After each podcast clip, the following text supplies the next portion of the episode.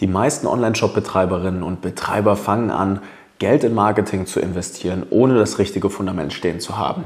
Und das gilt nicht nur für die Startups, sondern auch für die sehr fortgeschrittenen Unternehmen. Es ist nämlich heutzutage schon schwer genug, Neukunden zu gewinnen und damit noch richtig tollen Gewinn zu machen. Und genau aus diesem Grund möchte ich heute mal darüber sprechen, welche drei Punkte zu einem sauberen Direct-to-Consumer E-Commerce Fundament dazugehören und worauf ihr achten solltet, bevor ihr die großen Budgets investiert. Ich wünsche euch ganz viel Spaß mit der heutigen Episode und ab geht das Intro. Herzlich willkommen im Social Marketing Podcast dein E-Commerce-Podcast für Online-Händler und digitale Vorreiter.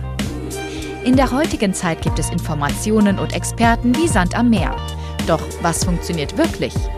Wir zeigen dir, wie du mit erfolgserprobten Strategien und einem einfachen Fahrplan systematisch und nachhaltig wächst, ein tolles Team aufbaust und maximal sichtbar wirst. Vollkommen unabhängig von Online-Marktplätzen und teuren Agenturen. Wir machen euch zur Nummer 1 und das mit Zahlen schwarz auf weiß. Hier lernst du Marketing, das heute funktioniert. Viel Spaß! So, herzlich willkommen zurück hier zu dieser neuen Episode. Ich freue mich, dass du heute wieder dabei bist. Wir schnappen uns heute mal eines meiner Lieblingsthemen und zwar das Fundament im E-Commerce. Viele schreien ja immer mehr Traffic, mehr Budget, mehr Neukunden. Ne? Und das ist auch völlig legitim. Ja, ohne mehr Traffic geht natürlich auch irgendwo nicht mehr im Online-Shop. Nichtsdestotrotz gibt es super viele spannende Sachen im sogenannten Backend oder auch in den Margenstrukturen oder im Online-Shop oder in vielerlei Hinsicht, wo wir gleich drüber sprechen werden, die einfach nicht vernachlässigt werden dürfen, bevor ihr beginnt, Marketing-Budgets zu investieren. Und wir haben jetzt über 160 Online-Shops relativ genau gesehen, Natürlich fixen wir das auch ganz oft mit unseren Kunden, was denn wirklich die Probleme sind, bevor man sich einem Meta-Werbekonto widmet, bevor man anfängt, SEO zu machen, Google-Werbeanzeigen, Influencer-Marketing, ganz egal was es ist, solltet ihr euch absolut bewusst darüber sein, wie und was ist dann ein starkes Fundament. Und ich möchte euch heute mal die drei wichtigsten Themen mitgeben, sodass ihr, bevor ihr mit Agenturen arbeitet, bevor ihr mit ja, irgendwelchen Traffic-Kanälen anfangt zu arbeiten und natürlich irgendwo Umsatz erwirtschaften wollt, dass ihr überhaupt die Chance habt, genau das zu tun. Warum ist das jetzt auch so super mega wichtig? Ich bin sehr radikal ehrlich an der Stelle. Es ist jetzt gerade in der Situation, in der wir uns befinden, einfach D2C, reine D2C Online-Shops, also wirklich an den Endkunden verkaufen. Insofern sehr viel schwerer geworden, weil wir Krieg, Inflation, Supply Chain Probleme und auch steigende Werbekosten haben. Und so schaffen es die meisten schon gar nicht mehr, überhaupt noch Fuß zu fassen, ab einer gewissen Warenkorbgröße, mit einer gewissen Margenstruktur, ohne eine gewisse Anzahl an wiederkehrenden Kunden, ohne eine gewisse Differenzierung. Und das sind die Topics schon, die ich jetzt mal anschneiden werde. Das liegt schlicht und einfach daran, dass die meisten nicht in der Lage sind, tolle Werbeanzeigen zu machen und einen schicken Online-Shop aufzubauen, sondern es sind einfach die Zahlen, die einem dieses Wachstum einfach überhaupt gar nicht zulassen. Da muss man ehrlich gesagt sagen, das ist etwas, das ist natürlich gerade, wenn man anfängt oder noch unter, ich sag mal so 200.000 Euro Monatsumsätzen sich befindet, eine Thematik, die viele einfach noch nicht sehr sehen oder greifen können. Wie denn auch? Man kennt ja die Zahlen nicht. Ja, man ist da isoliert, man spricht vielleicht mal mit einer Agentur, man spricht vielleicht mal mit jemand anderem, der einen Online-Shop hat der aber ein anderes Produkt hat, andere Margenstrukturen, andere Wiederkaufsraten. Ja, das ist für alle ein bisschen unterschiedlich. Du musst für dich herausfinden, was das Richtige ist. Und deswegen möchte ich dir jetzt mal so ein paar Kontrollwerte mit auf den Weg geben, dass du verstehst, okay, bevor das nicht aufgebaut ist, solltest du möglichst vorsichtig sein mit deinen Budgets, die du allokierst. Punkt Nummer eins, ich habe es schon gerade angeschnitten, ist das Thema Margenstruktur eines der wichtigsten Themen und auch ein wunderbares Thema, worüber noch ganz wenige Leute sprechen. Ne? Wenn ich einen Online-Shop habe mit einem 100 Euro Produkt und ich habe nur 20% Marge darauf, weil es Händlerware ist zum Beispiel, dann werde ich das nicht mehr richtig profitabel bekommen. Punkt aus, fertig. Da reichen diese 20 Euro, die übrig bleiben. Der genaue Begriff ist tatsächlich hier der Deckungsbeitrag 2 bzw. Deckungsbeitrag 3. Die reichen nicht mehr, um wirklich profitabel Neukunden zu gewinnen und trotzdem noch Fixkosten, wie gesagt, auf Deckungsbeitrag 3 Ebene zu bezahlen. Die reichen nicht mehr, um dann das Unternehmen weiterzuentwickeln, um neue Mitarbeiter einzustellen, um irgendwo diese ganzen Kosten, die man so als E-Commerce-Unternehmen hat, auch wirklich zu bezahlen.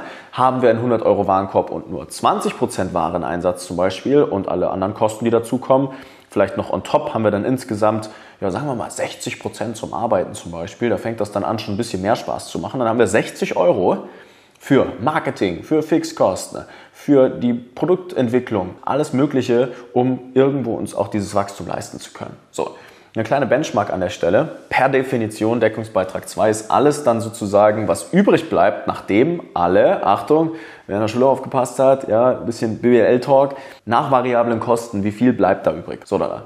Und das sollten dann schon in der Regel mal irgendwie diese 60 Prozent sein, eher noch 65%. Prozent. Unsere starken Brands, die haben so 75%. Prozent. Kann man dann richtig Gas geben, um ehrlich zu sein. Das ist etwas, das ist fundamental erstmal essentiell.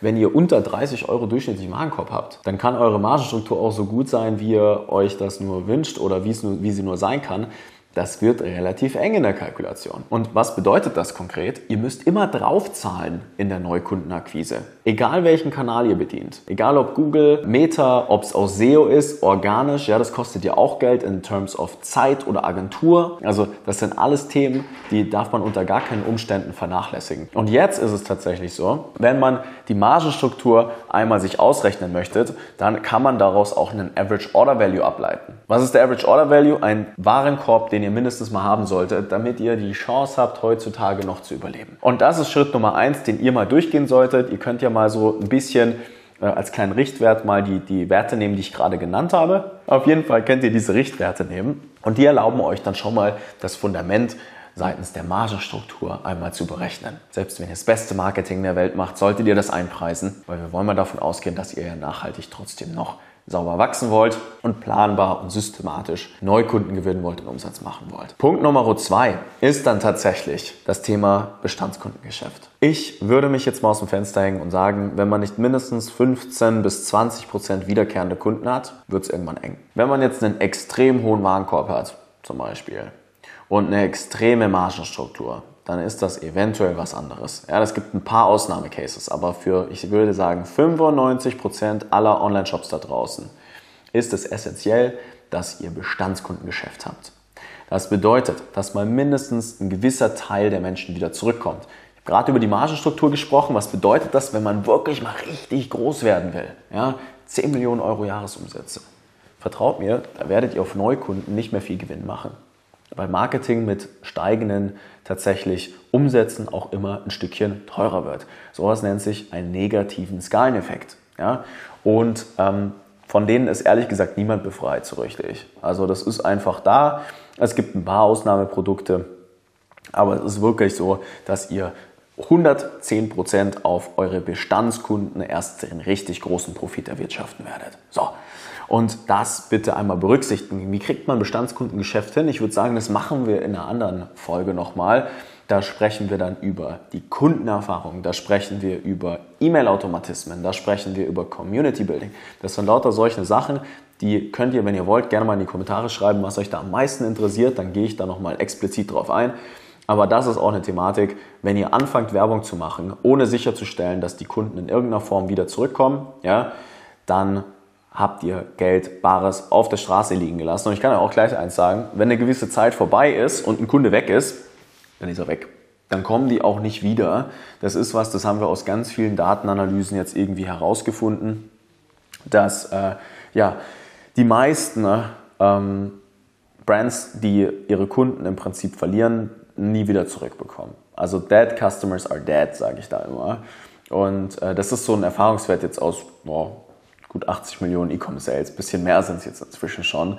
Also das sind wirklich sehr große Brands, auch teilweise, die sehr namenhaft sind. Ein paar davon hier hängen hinten dran.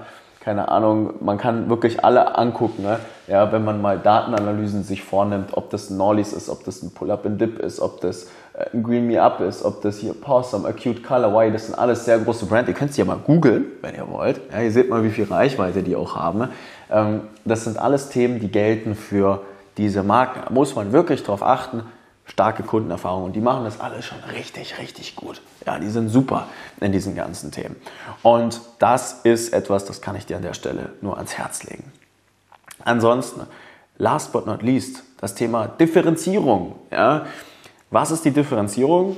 Das ist im Prinzip im Kern das Thema Demarketing. Ja, Viele haben dieses Problem, dass sie versuchen, allen helfen zu wollen. Ja? Ich sage immer, if you try to help everybody, you will help no one. Das habe ich, glaube ich, in einem der Videos ganz zu Beginn auch schon mal gesagt.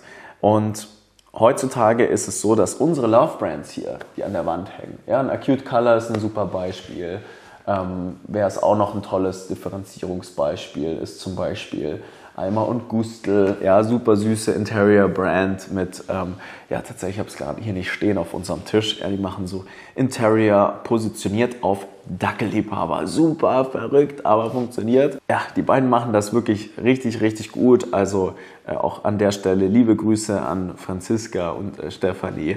Die sind wirklich top. Und ähm, das ist Differenzierung. Ja? Mache ich jetzt wirklich meine Produkte für Katzen- und Hundeliebhaber oder vielleicht erstmal nur für Hundeliebhaber und nur für Dackelliebhaber? Ja? Was bedeutet das? Ich bin für einen zwar etwas kleineren Markt zwar nur verfügbar, ja? das, da denken dann die meisten, oh, wir lassen noch Geld auf der Straße liegen. Nein, ich bin aber auch gleichzeitig für diesen kleineren Teil des Marktes hyper, mega relevant. Viel relevanter, als wenn ich alles machen würde. Und da ist das Geld verdient. Das ist wie so eine geheime Potenz, die sozusagen alle eure Marketingaktivitäten ne, viel profitabler und viel, ja, das ist wie so ein Multiplikator hinten raus. Und das sind die drei Säulen. Wir haben das Thema Margenstrukturen, Bestandskundengeschäft und Differenzierung, was meine drei großen Tipps sind für ein sehr starkes D2C E-Commerce Fundament, dass ihr da richtig Gas geben könnt.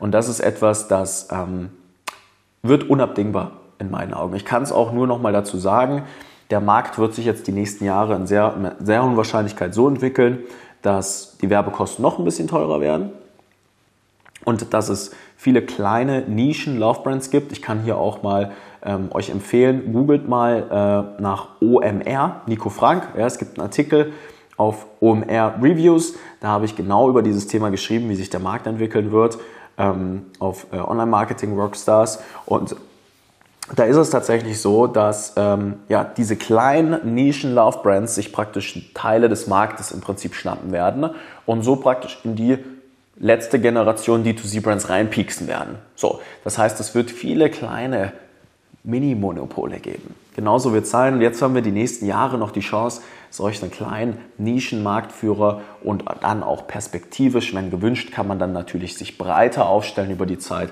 richtig große Online-Shops aufzubauen. Und das sind meine Tipps für euren Start. Unter 10 Millionen Euro Jahresumsätze gelten diese Spielregeln.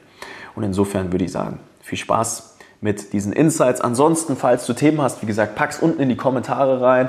Ähm, kannst dir diese Folge auch gerne mal weiterleiten an jemanden, der das Thema gerade am allermeisten braucht, an Kollegen aus dem E-Commerce, an egal was auch immer es sein soll. Und dann freue ich mich auf euer Feedback. Packt das, wie gesagt, ähm, hier unten rein, drückt auf Abonnieren, äh, Glocke, was man hier auch immer macht. Ja. Und ansonsten freue ich mich auf die nächste Folge. Ganz viel Spaß an der Stelle. Ähm, ja, beim Attacke machen. Bis zum nächsten Mal. Euer Nico. Vielen Dank, dass du heute wieder dabei warst. Wenn dir gefallen hat, was du heute gelernt hast, dann war das nur der erste Schritt hin zu mehr Umsatz und nachhaltigem Wachstum. Möchtest du die Schritte kennenlernen, die notwendig sind, um deinen Online-Shop auf hohe sechs- bis siebenstellige Umsätze zu skalieren? Dann geh jetzt auf www.nicofrank.com und buch dir ein kostenloses Erstgespräch. In diesem 45-minütigen Gespräch wird für dich und dein Unternehmen ein individueller Plan erstellt, der euch genau zeigt, welche Schritte notwendig sind, um systematisch zu wachsen. Bitte vergiss eine Sache nicht. Euer Online-Shop skaliert sich nicht von alleine. Ihr braucht einen Berater, der euch genau zeigt, was zu tun ist und was nicht. Wir haben Online-Shop-Betreibern in ganz Deutschland, Österreich und der Schweiz dabei geholfen, in ihrem Shop im Schnitt drei bis fünfmal mehr Verkäufe zu erzielen. Buche dir jetzt deinen Termin unter www.nicofrank.com.